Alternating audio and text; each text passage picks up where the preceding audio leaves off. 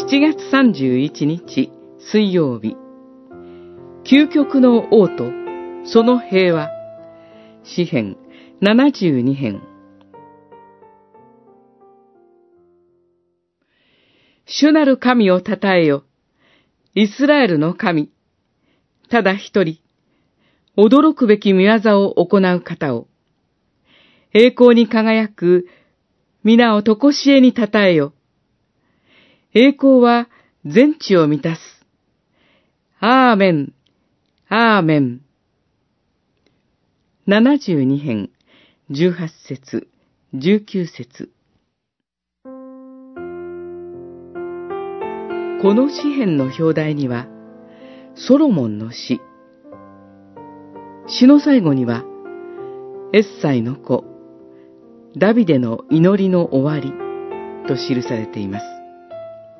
どちらも詩篇の本文そのものとは区別される文章ですが、この詩篇が聖書の民の中でどのように受け入れられてきたかを示す文章です。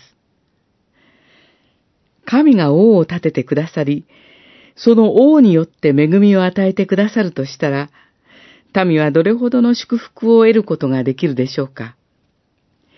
ダビデやソロモンが王となった時に、また、その後も、王の即位をするたびに、人々は王を通して与えられる神の恵みへの期待に満ち、新しく建てられた王のために祈ったことでしょう。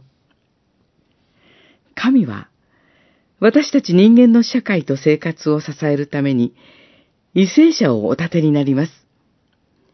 為政者が神の知恵によって民を治めるとき、私たちには祝福が与えられます。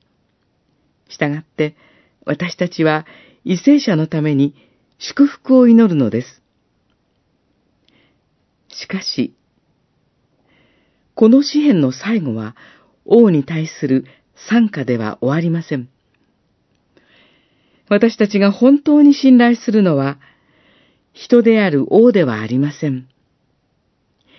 人間の王の背後におられ、その王を立てる永遠の支配者、究極の王である神を称えるのです。